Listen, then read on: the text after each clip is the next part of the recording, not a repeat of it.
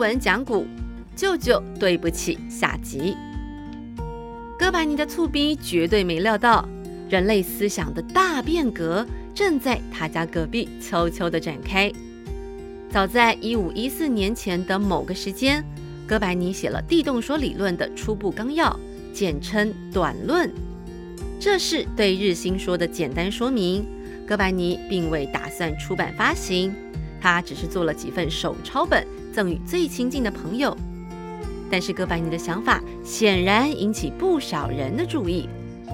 一五三三年，在罗马举行了一些关于哥白尼理论的讲座，教宗克莱门七世和一些处于高位的主教出席了讲座，并表示出兴趣。讲座过后，教宗本人龙心大悦，给了讲者约翰·威曼史迭塔特一份大礼。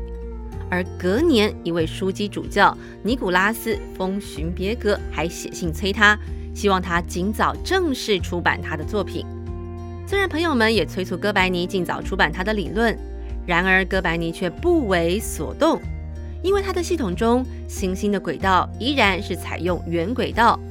为了符合实际天象，哥白尼只好跟托勒密一样，也用本轮、均轮。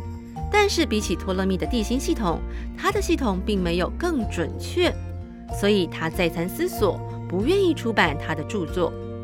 哥白尼不但是个怪咖，还很龟毛，不满意的东西就不出版。直到一五三九年，一个从新教大本营威田堡来的年轻学者莱提克斯去拜访他，这位年轻人说了许多甜言蜜语，才说服了顽固的哥白尼。他将自己常年研究的心得手稿交给莱提克斯，带去当时的印刷中心纽伦堡复印。这一本《天球运行论》送印时，哥白尼已经卧病在床。据说他是临终时才看到印好的《天球运行论》。与大家常听到不同的是，哥白尼的新理论并没有马上遭到天主教的压制。反倒是新教的路德和克文对哥白尼口诛笔伐，不遗余力。哥白尼的书要等到出版以后，将近七十三年才遭到天主教会查禁。当时欧洲政局动荡，他的书是遭到池鱼之殃。哥白尼的行星模型虽然并不完美，却开启了克普勒的后续研究，引发了科学革命。虽然他没照着栽培他的舅舅意愿成为位高权重的大人物，却反而成为人类历史上的关键人物。